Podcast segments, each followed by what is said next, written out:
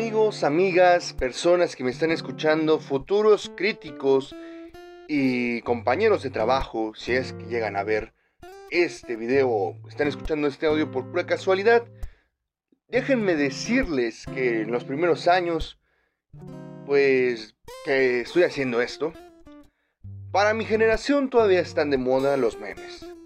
Y es con esto que vamos a iniciar. Pues como se pudieron dar cuenta, tratamos de hacer un pequeño adelanto con un meme. Y pues este va a estar apareciendo en esa parte. Si edito bien. Para los que me están escuchando en Spotify, va a estar aquí el meme apareciendo a un lado mío. Y el meme en cuestión pues está en el promocional de este video. Así que no se lo van a perder. Lo que sí se van a perder es esto, que es un pequeño fondo que traté de hacer, pues para darle algo de vida aquí a donde me encuentro. Si quieren verlo, pues acompáñenos aquí en YouTube o síganos desde Spotify o el distribuidor de podcast que estén utilizando. Por lo pronto vamos a comenzar.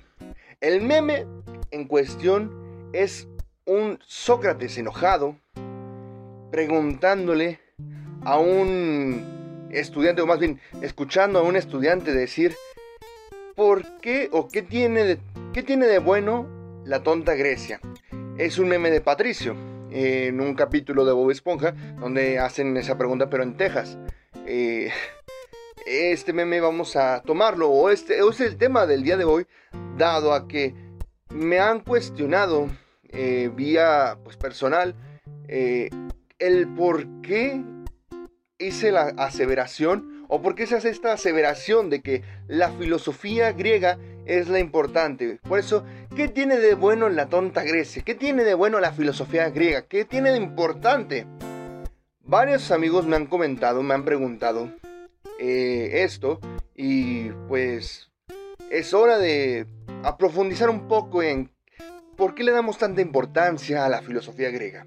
Es así que, damas, caballeros y todo ente que se haya encontrado con este podcast, que el día de hoy les, venimos, les venimos a presentar con todo y, introducción larga de un minuto, dos minutos, este nuevo podcast titulado Filosofía griega. ¿Por qué? ¿O por qué filosofía griega? Estamos congregados entonces en este, en este podcast que es ¿Cómo no hacer filosofía? Para hablar sobre la filosofía griega. ¿Por qué la filosofía griega? ¿O qué tiene de importante la filosofía griega? Tenemos que tener en cuenta, primero, lo siguiente. La filosofía griega es la cuna de la disciplina actual. Y esto, pues lo voy a desarrollar con la siguiente idea. ¿Por qué es la cuna? Como ya había mencionado en otro episodio, pues la filosofía se considera como un repetir lo que Platón, Aristóteles, Sócrates habían dicho hace más de dos mil años. Y eso solo englobando los principales, a los este, más reconocidos. Sin embargo, es de saber que tenemos más pensadores, más filósofos, otras escuelas de filosofía griega que nos apoyan o nos sirven para nuestro estudio. Desde los pitagóricos, los cínicos, entre otros que desarrollan pensamientos que actualmente seguimos utilizando, que siguen siendo tema de debate.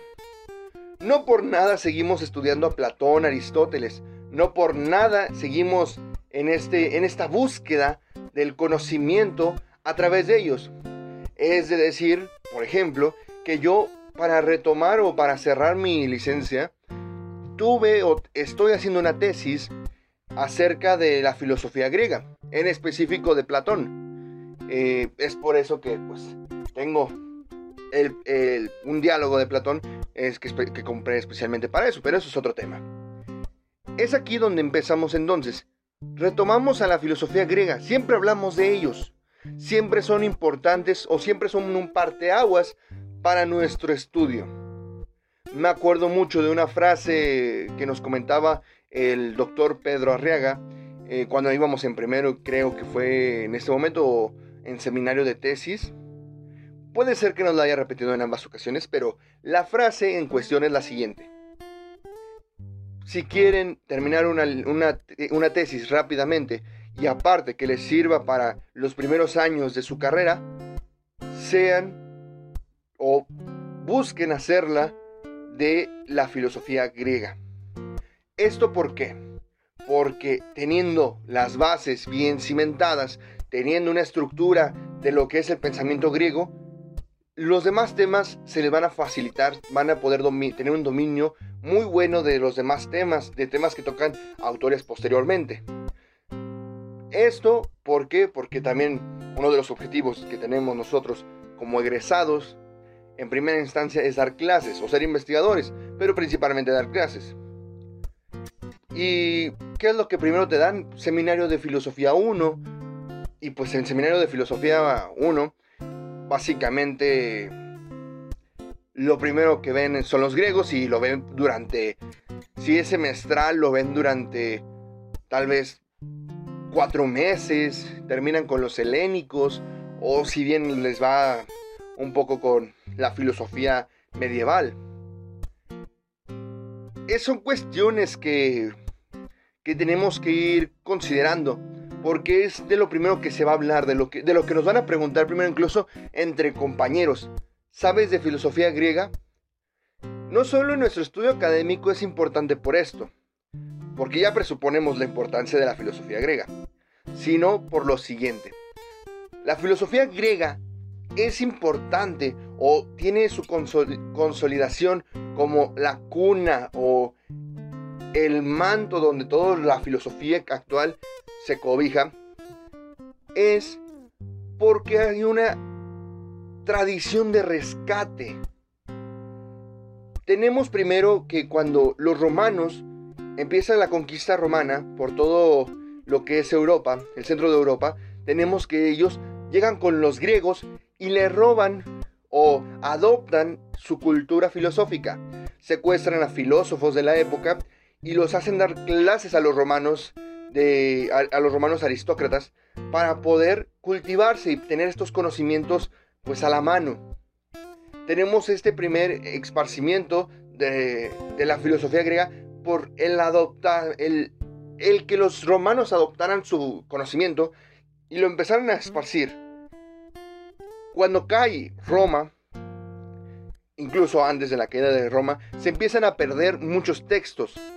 Textos de Platón, de Aristóteles, de otros filósofos como eh, Parménides, Protágoras, se empiezan a perder.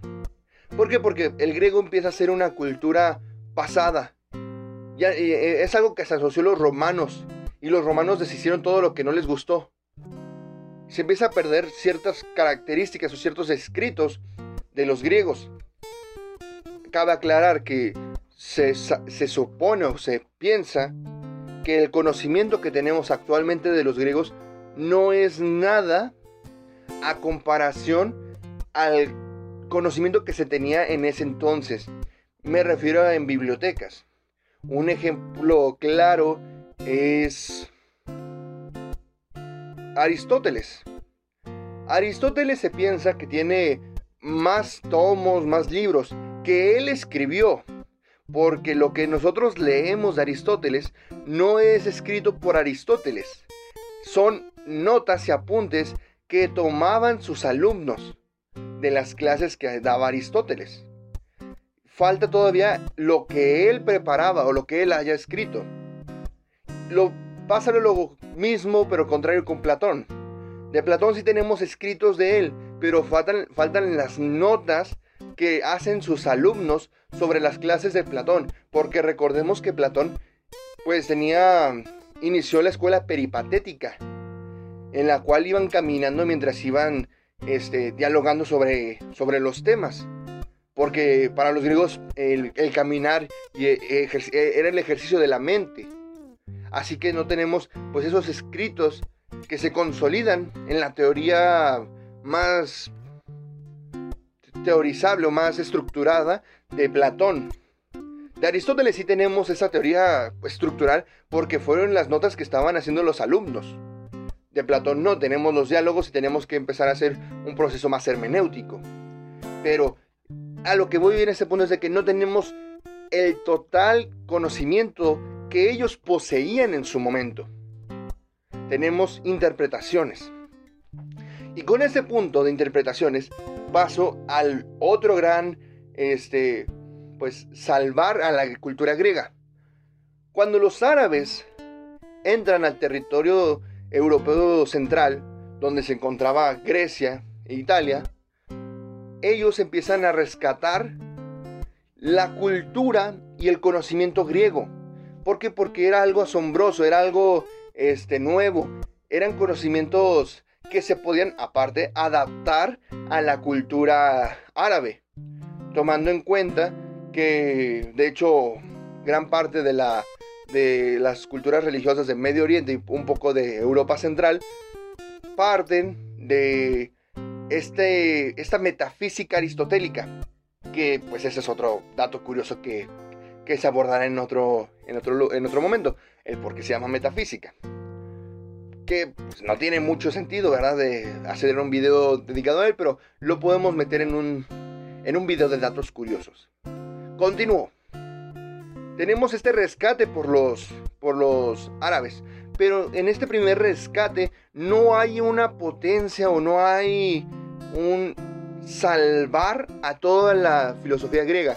Se rescatan algunos textos, se rescatan algunos pasajes, algunos fragmentos de, pensadores y otros se, se dejan a un lado. Avicena es uno de los que rescatan primeramente a Aristóteles.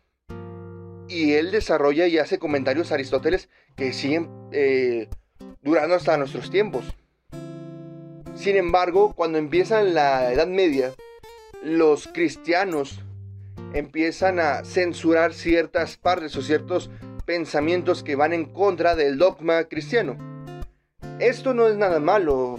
Ah, como, como les comentaba, todos los que hacen el rescate, eh, hacen el rescate de lo que se puede adaptar y puede servir como justificación racional a su dogma o disciplina. Los romanos lo hicieron, los árabes lo hicieron, los cristianos lo hicieron, todos hacen eso, es un proceso interpretativo. Es entonces en que los eh, medievales pues empiezan a rescatar ciertas cosas, pero no de todos. Rescatan principalmente de Platón al tener un sistema mm, que tiene mayor parecido con lo que es la filosofía o el pensamiento cristiano, el pensamiento pues de Jesús y, todo el dogma cristiano. Y empiezan a hacer este rescate de Platón por eso. Porque el contenido les sirve, es bueno. Y dejan a un lado a otros autores. En el caso de Aristóteles, este, pues fue fue apartado de tajo por, porque en ese cristianismo primitivo no se tenía una contemplación de Aristóteles como fundamento metafísico, hasta que llega el rescate de Santo Tomás de Aquino y rescata estos conceptos, metafísica, sustancia y demás, para amoldarlos de manera que pueden entrar en el dogma cristiano. Y es entonces cuando los cristianos aceptan a Aristóteles como filósofo, como pensador, porque se dan cuenta de que él sí no, no, es, no es un completo hereje, él sí tiene cierto fundamento puede ser adaptado. Otro dato curioso sería que Tomás Aquino no es tanto un aristotélico. Esto lo vemos en la escuela. Tomás Aquino no es un aristotélico de, de hueso colorado. Tomás de Aquino es más una persona que no voy a decir roba, pero sí agarra los conceptos aristotélicos y los interpreta de su manera. Es lo único que podemos tratar de decir que es como aristotélico. Claro, tiene algunos este, razonamientos aristotélicos, pero por lo general toma conceptos aristotélicos y los define o promueve como cosas más en relación al cristianismo. En cambio, si vemos un poco más en su estructura teórica, nos damos cuenta que la mayor cantidad de peso está en un platonismo, por lo que ya había explicado un poco anterior. Así que esto es un dato curioso nada más. Lo metí para rellenar, sinceramente. Seguimos entonces que este es un rescate. Empezamos a ver pequeños rescates de la cultura griega. Pero, ¿por qué es importante la cultura griega? Porque esta tiene similitudes con muchas culturas. Es a donde voy. La cultura griega no es pura per se. No es cultura griega per se. No, el pensamiento griego no es pensamiento griego per se. Claro, hay cosas que son o se asemejan a la vida o son originarias, originarias de, de Grecia. Pero en su mayoría son adaptaciones de otras culturas. Recordemos que grandes pensadores tenían el dinero para viajar y conocer parte del mundo, del mundo antiguo, este, y adoptaban pensamientos, adoptaban reflexiones que después ellos desarrollarían en su cultura y en su momento griego.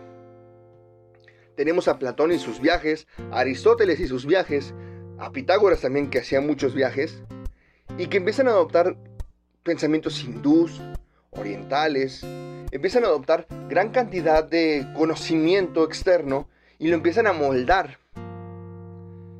Esto entonces es por eso que la filosofía griega tiene cierta importancia, porque tiene algo de cada, de cada cultura. Se, se robó un poco o tomó un poco de cada cultura para hacer un, una estructura. Pero, entonces, ¿qué le hace especial? Lo que hace especial a la cultura griega son la terminología. La terminología que se utilizaba, la estructuralización de ideas, el rigor académico que podemos llamar en este momento, es lo que hace a la filosofía griega especial. Un molde para adaptar pensamientos. No es un pensamiento, es un molde para adaptar pensamientos.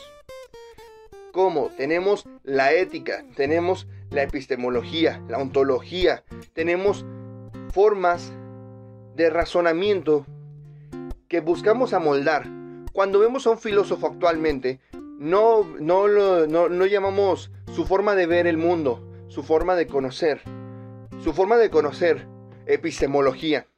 Su forma de ver el mundo, ontología su forma de ver cuestiones trascendentales, metafísica, su forma de ver la moral, de ver eh, cuestiones sobre el bien y el mal, ética, su forma de ver la de apreciación eh, de, de la belleza, la estética.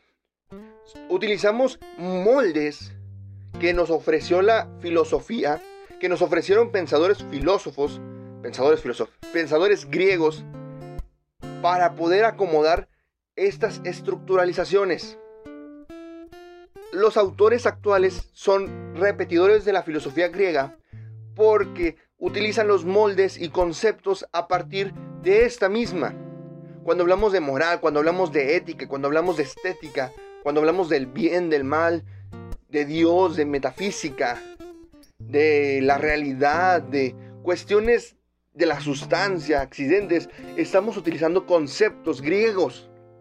Es por eso que es filosofía, la filosofía griega lo importante o lo que nos da un sustento teórico por lo riguroso que era el pensamiento de este tiempo para poder categorizar de una manera muy exacta ciertas cuestiones, ciertas reflexiones. Y es a donde voy. La filosofía entonces, ¿qué es? Decíamos que es una forma de vida en un episodio anterior. ¿Y qué entonces es la, lo, griego, el pensamiento griego? Es el molde en el cual adaptamos esos pensamientos, esas reflexiones, esos quehaceres para tener una estructura y poder hablar un mismo lenguaje todos, o tratar de hablar un mismo lenguaje. Pero, si es entonces eso, porque hay otros tipos de pensadores o pensamientos. Perdón, excúsenme por trabarme. ¿Por qué hay este tipo de, de diferencias? Porque aunque haya, se haya adoptado algunos pensamientos, porque aunque hayamos robado, entre comillas, bueno, tal vez sí, sin comillas, este, ciertas formas de reflexión de algunos, este, de, otras, de otros lugares de, que no fueron Grecia ni Europa, porque ellos no son filosofía? ¿Por qué no pueden entrar en este molde? Por dos sencillas razones. La primera, no hay compatibilidad en conceptos. Cuando ponemos un pensador este, griego contra un pensador oriental o un pensador pues hispano, prehispánico, encontramos que no hay esta compatibilidad, que utilizan otra terminología, que utilizan otra forma de llamar a las cosas, de llamar, incluso pueden ser lo mismo, pero utilizan otra interpretación y le dan su propia categorización. Es por esto la primera razón que no los llamamos como tal filósofos, sino pensadores, que no se niega a que hagan filosofía, pero no pueden entrar en el concepto de filosofía. La segunda razón, aparte de diferente pues término, es la estructuralización del contenido. Cuando un pensador, pongamos por ejemplo los samuráis japoneses, que obviamente tienen que ser japoneses, los samuráis, cuando tenían estas reflexiones sobre temas complicados, hacían poemas, los haiku, de manera tan profunda tan, pero tan... Una manera tan asombrosa de ver esta problemática de la muerte, la guerra, la paz, que la, que la trataban de resumir en tres líneas. Y no era de que se sentaban un ratito, era de que se ponían a reflexionar una semana, dos, dos días, tres días, dependiendo de la complejidad del tema. Pero aún así, podían llegar a conclusiones tan profundas que te queda, te podrías quedar así de, ¿y por qué esto no es filosofía? Por lo mismo, son resultados. El contenido está ya expuesto. Claro, él lo reflexionó, pero lo que tenemos en, en lo que es el contenido de la filosofía griega es una reflexión esquematizada o que te va dando los pasos para llegar a tal punto. Que te va diciendo, partimos de aquí, llegamos acá. Estos son mis argumentos para decir que podemos partir de aquí y llegar acá. Estos son los contraargumentos en el caso de Santo Tomás. Y estas son la síntesis para solucionar esos contraargumentos. Estas son las categorías. Estas son las formas de utilizar las categorías. Estas son las limitantes de las categorías en el caso de Kant. Son formas más estructuralizadas de poder llegar a conclusiones. Donde no, eh, tal vez te ocultan uno que otro as bajo la manga en el caso, por ejemplo, de Heidegger o en el caso de Hegel. Pero por lo general la estructuralización del tema o de la teoría va paso por paso para que puedas llegar a donde, quiere, a donde el autor quiere llegar, a la reflexión que quiere llegar. Cuando Platón dice que el mundo, ese mundo es imperfecto y, el, y hay un mundo más allá, tiene que existir un mundo más allá, no solo lo dice, no solo lo evoca, sino que te da justificaciones y un razonamiento esquematizado para poder llegar allá, para poder establecer que es posible la existencia de un mundo más perfecto que supera al nuestro y que a ese debemos apuntar. ¿Por qué? Porque también te, dice por qué el hombre debe apuntar a esa perfección Esa es una de esas son las dos diferencias principales que yo, como estudiante, encuentro. El desarrollo de conceptos y el desarrollo esquemático de la teoría. Claro, son pensadores magníficos. Han habido reflexiones magníficas y no se les niega que, que hagan filosofía o que hagan una reflexión filosófica. Tenemos el caso de Sor Juana Inés de la Cruz, como ya mencionaba en algún momento anterior. Sor Juana Inés de la Cruz es una autora novohispana que tiene una reflexión maravillosa en el poema Primero Sueño.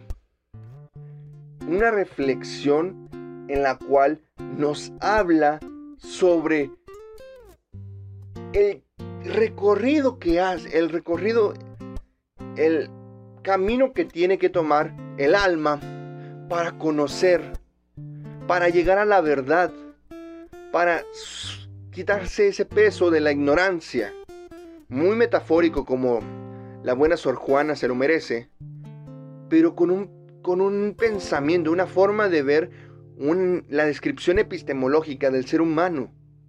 Nos recuerda mucho a Platón. Y no, y no digo que, no haya ella leído a Platón y que haya introducido ideas de ella. Claro, es lo que pasa en la filosofía. Leemos un autor, nos gusta, si nos gusta, lo seguimos leyendo y, cuando hay algo que nos disgusta o que queremos aportar algo más, se lo sumamos y eso no está mal. O si no nos gusta de plano, pues tratamos de combatirlo y decir por qué no es posible esto. Es lo mismo que ella hace. Sin embargo, es un poema. Sus escritos son poemas. No hay una justificación o una estructuralización teórica que nos diga cómo es que llega a esas conclusiones aún así vemos magníficas o magnífica la forma en la que ella relaciona el intelecto humano con la luz y la oscuridad. La opresión con la oscuridad y la luz con este conocer. Esta forma de copiar las ideas. Esta forma de adquirirlas. Esta forma de interpretación es magnífica, no se le niega. Aún así, es incorrecto llamarla filósofa, filósofa a ella. Por la estructuralización, porque en, la filosofía ni siquiera había llegado a, México como tal.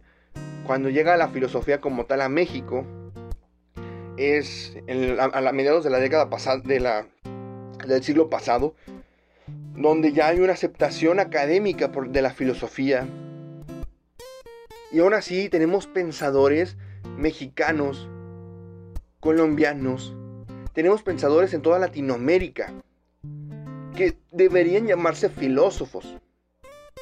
Aún así, sería incorrecto dado a los problemas que he mencionado, además de la academización actual. No es que nosotros que queramos, no es que nosotros deseamos eliminar o borrar este sesgo de pensamiento en varias regiones del mundo por la soberbia de la filosofía griega, porque ahí nació, no. Es porque hay cierta estructuralización, cierto contenido, cierta forma de, de llevar a cabo la disciplina para poder dar validez científica y teórica a la argumentación. Claro, yo puedo pasarme 20 años pensando, reflexionando un tema y tener una construcción teórica en mi mente maravillosa. Pero si no la expreso, si no la doy a conocer y solo doy a conocer la conclusión, es ahí donde yo puedo caer en el error de que me llamen nada más pensador. Porque sí, la pensé, todos la pensamos. Todos ellos la pensaron. Tuvieron que reflexionarla, no les llegó de la nada. Pero no la expresan. No expresan cómo es que llegan a esa conclusión. No expresan cómo es el proceso en el cual su intelecto llega a poder hacer esas relaciones.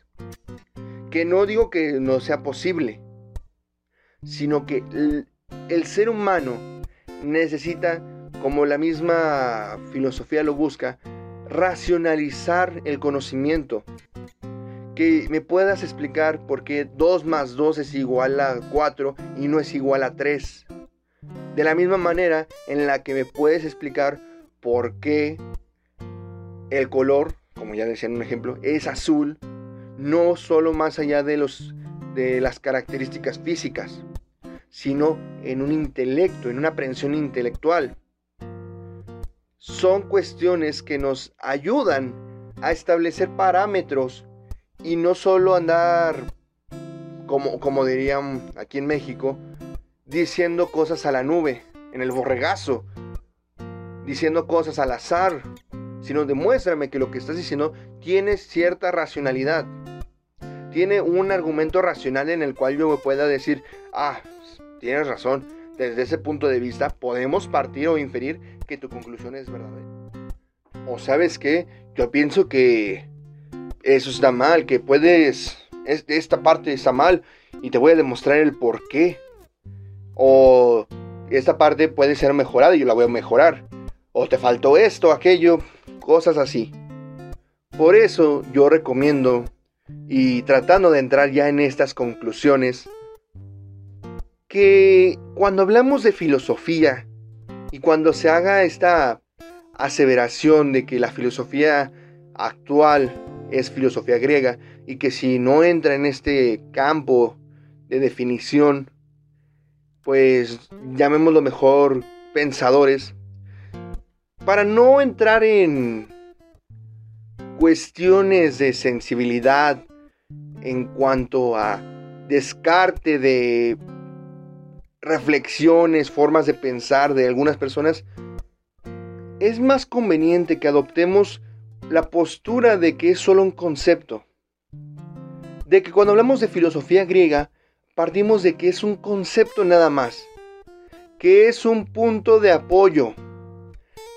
Que es algo que nos ayuda a establecer cosas nada más. Que hay filosofía de otros tipos, las hay. Pero no hay que tomarnos a pecho o a gran escala en una problemática de este, de este nivel. Pero sí, su respeto merecen las personas o pensadores que han existido a lo largo de, de nuestra vida.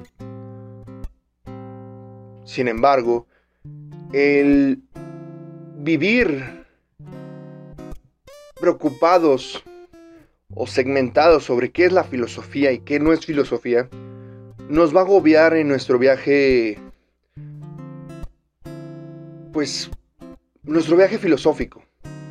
Nos va a impedir disfrutar cada cosa que leamos, cada pensador que busquemos aprender de él. Vamos a empezar a catalogar y empezar a decir, esto no es filosofía, esto sí es filosofía. En vez de disfrutar y empezar a adoptar cosas y empezar a hacer propia reflexión, vamos a vivir destinados o encausados a criticar y no gozar la filosofía. Por eso yo les recomiendo que no hay que preocuparnos por eso. Hay que leer, ya sea desde un filósofo reconocido o hasta el, hasta el chiste literario de, que a veces se hace con Paulo Coelho. La literatura y la filosofía deben ser absorbidas, no presumidas, sino compartidas y poder sacar lo mejor de cada autor que podamos encontrar. Con esta reflexión un poco más profunda y sentimentaloide, por el tono, no, no porque tenga una carga sentimental, pues yo creo que con esto terminamos el episodio de esta semana. Que me gustó un poco. Les, voy a decir. Eh, el camino lo, estaba pensando. Eh, tengo un millón aquí al lado. Ustedes no lo pueden ver. Y mucho menos los que están en, en redes donde solo pueden escuchar mi muy hermosa voz. Pero pues aquí estamos asombrados por el cómo ha terminado esto. Aún así, pues hemos de concluir este episodio para dar pie a que se puedan retirar a tomar aire fresco después de media hora, 40 minutos. de este monólogo largo e intenso. Les recuerdo, si gustan de este contenido, ayúdenos a compartirlo, denle like, suscríbanse, compártanlo con sus conocidos, déjenos comentarios por si, eh, si tienen algún tema que les gustaría escuchar en particular para poder pues trabajar también de acuerdo a eso y resolver dudas, no solo de lo que tenemos planeado, sino que quieren que profundicemos en algún tema o en alguna concepción, cualquier cosa estamos abiertos. También síganos en nuestras redes sociales, Facebook, Instagram, que encontrarán en la descripción donde también posteamos cosas eh, en, la semana y, a lo largo pues del día que vamos a, subir el, podcast para que puedan tener más contenido. Este, ayúdenos a compartir. Eh, créanme, este es un proyecto pequeño, pero se está haciendo con mucho amor y espero pueda servirle a alguien. Vuelvo a repetirlo, eh, nuestras redes sociales se encuentran en la descripción. Si nos siguen, nos comparten, sería de gran ayuda. Si le dan también me gusta, también sería de gran ayuda. Comentarios, igual manera. Los apreciamos mucho y sin más que decir, sin más cháchara que escupir, me despido de este podcast que es Cómo no hacer filosofía con Américo Yara y nos vemos la próxima semana para un nuevo tema y una nueva hora de voz inquietantemente relajante. Nos vemos, que tengan buen día, bye.